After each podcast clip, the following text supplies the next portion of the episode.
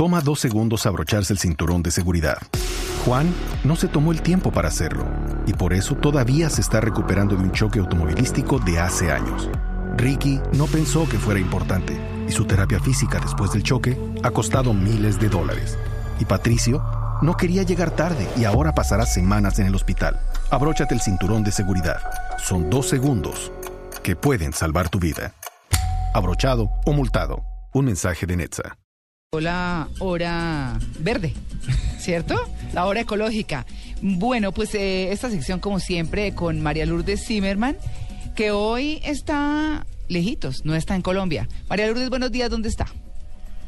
Hola María Clara y, y, bueno, hola a todos los oyentes. Estoy desde Aruba, la isla de la felicidad y de verdad que sí que esta es la isla de la felicidad. Yo he pasado cinco días trabajando de corrido haciendo un cubrimiento periodístico ambiental de Aruba Green Conference pero pero de verdad que la hemos pasado muy muy bien todos los colombianos que hemos venido a hacer este cubrimiento. Sobra decirlo no, no, pues sobra decirlo. Pues, sí. Si uno va a trabajar a Aruba, imagínese qué rico. No, delicioso. ¿Ah? Bueno, ¿y cuál es el tema, María Lourdes? Bueno, María Clara, eh, nosotros vinimos a hacer este cubrimiento de Aruba Green Conference, que es una conferencia que eh, se hace en Aruba todos los años, desde hace cinco años se está desarrollando, y lo que pretende es mostrar cuál ha sido el cumplimiento de las acciones de la visión 2020 de Aruba. Aruba le apunta a la sostenibilidad y hemos venido tratando el tema en, en Blue Verde y es cómo esta isla en cinco años ha logrado, por ejemplo, demostrarle a, al mundo, demostrarle a las islas en el Caribe que sí se puede pensar en sostenibilidad. Mire, ellos tienen una capacidad instalada en este momento del 20% de energías renovables.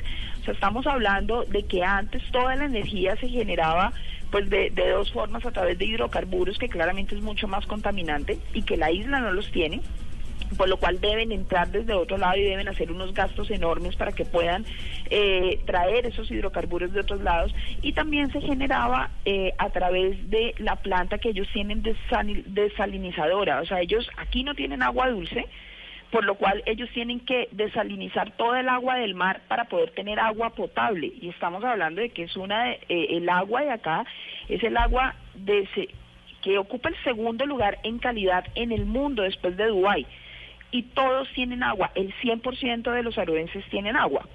Entonces, con esa planta se generaba energía, pero hoy en día pasaron y saltaron, digamos, a generar energía con molinos de viento, con generadores de energía eólica y ya van en un 20%. Se supone que deben eh, tener ya, de acuerdo a sus planes, eh, un 50% al 2016 de energías totalmente sostenibles.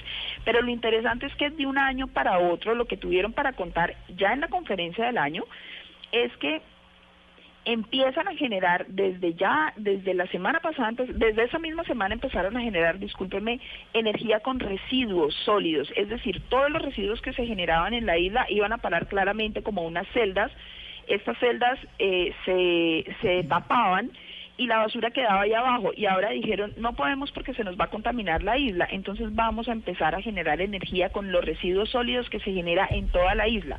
Entonces, mire cómo una isla como esta, un país como este tan pequeño, que apenas tiene 108 mil habitantes, avanza tan rápido hacia la sostenibilidad y quieren convertirse en lo que ellos llaman un laboratorio vivo para mostrar que sí se puede ser una isla sostenible. Bueno, ahí está. ¿Cuándo iremos a prestarle atención a San Andrés, por ejemplo? No, es que eso ¿Ah? no... No, no, porque es que además, además hay una oportunidad, me parece, de negocio. Cuando usted mira todas las islas del Caribe, es que es una Mm. isla del, del Caribe. Uno mira eh, de San Martín, Martín, uno mira San Barts, uno mira pues todas las Antillas, mayores y menores, Sí. ¿cierto? El turismo que llevan. Mire lo de Aruba, Bonaire, Curazao. Y nosotros con una isla tan bonita, con el mar tan hermoso, Sí. y, y está totalmente abandonado, porque la verdad San Andrés es abandonado. Yo sé que a la gente le gusta ir de turismo a San Andrés, pero cuando uno compara San Andrés con Aruba, No, pues. pues. la distancia es abismal.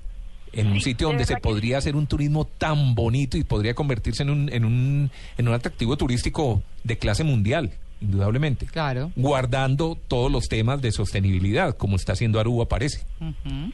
Sí, la verdad es que aquí se ven los avances y es lo que le digo, ellas hacen esa conferencia anual porque es, así como usted habló ahora de, de innovación y acción, ellos hacen exactamente eso. Ellos dicen, nosotros vamos a innovar y vamos a, a trabajar en la sostenibilidad de la isla, pero mire que la sostenibilidad eh, avanza perfectamente con los tres pilares, que son el tema social, el tema ambiental y el tema económico. O sea, esta isla, el PIB es del 83% del turismo, lo hace el turismo.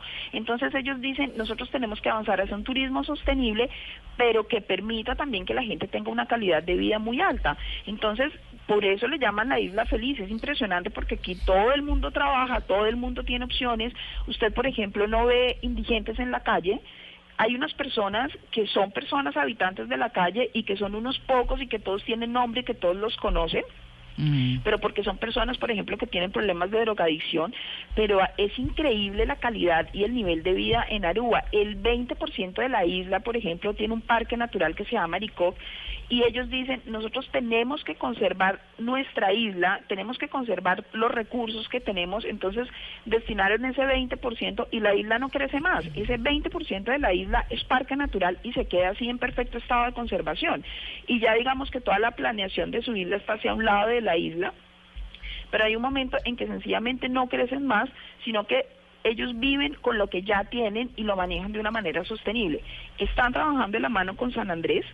Ellos eh, están, por ejemplo, todo este tema de generación de residuos, lo quieren hacer con San Andrés. Ahora están trabajando también en poder hacer enfriamiento con las eh, corrientes del mar del agua para que los aires acondicionados no funcionen con, con energía con hidrocarburos, sino que todo funcione a través de lo que el mar les da. Entonces, van avanzando y quieren trabajar de la mano con San Andrés. Esperemos que nuestro gobierno realmente tenga la decisión de poder hacer cosas con Aruba y de poder tener la visión que ellos tienen para el 2020. María Lourdes, que siga siendo feliz. Sí, no, es que con todas Estoy estas... aquí en la isla feliz. No, me imagino estar pasando maluco. Claro.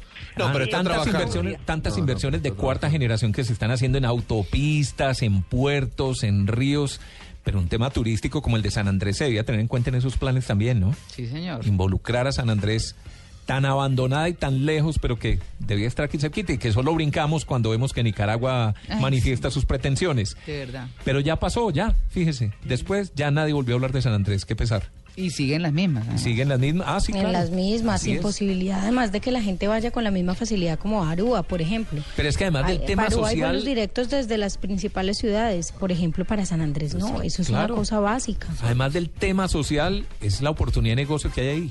Exactamente. de ese tamaño. Exactamente. Bueno, así estamos. María Lourdes, un feliz día. Bueno, a ustedes también, muchas gracias. 8 y 25, estamos en Blue Jeans de Blue Radio.